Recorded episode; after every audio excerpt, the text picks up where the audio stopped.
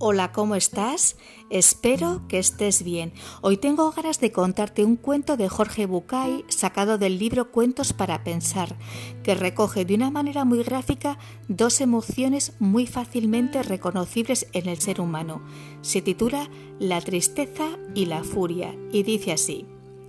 En un reino encantado donde los hombres nunca pueden llegar o quizás donde los hombres transitan eternamente sin darse cuenta en un reino mágico donde las cosas no tangibles se vuelven concretas.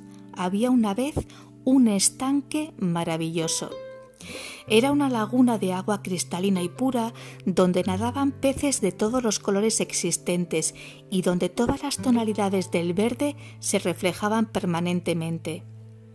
Hasta ese estanque mágico y transparente se acercaron a bañarse haciéndose mutua compañía la tristeza y la furia. Las dos se quitaron sus vestimentas y desnudas las dos entraron al estanque. La furia, apurada, como siempre está la furia, sin saber por qué, se bañó rápidamente y más rápidamente aún salió del agua. Pero la furia es ciega o por lo menos no distingue claramente la realidad, así que desnuda y apurada se puso al salir la primera ropa que encontró y sucedió que esa ropa no era la suya, sino la de la tristeza, y así, vestida de tristeza, la furia se fue.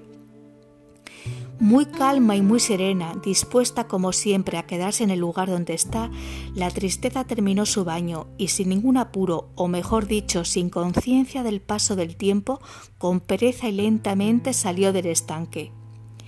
En la orilla se encontró con que su ropa ya no estaba. Como todos sabemos, si hay algo que a la tristeza no le gusta es quedar al desnudo, así que se puso la única ropa que había junto al estanque, la ropa de la furia. Cuentan que desde entonces muchas veces uno se encuentra con la furia, ciega, cruel, terrible y enfadada, pero si nos damos el tiempo de mirar bien, encontramos que esta furia que vemos es solo un disfraz y que detrás del disfraz de la furia, en realidad, está escondida la tristeza. Te ha acompañado un día más Marta Llora. Muchas gracias como siempre por tu tiempo y atención. Te deseo un feliz camino de vida. Cuídate mucho y hasta pronto.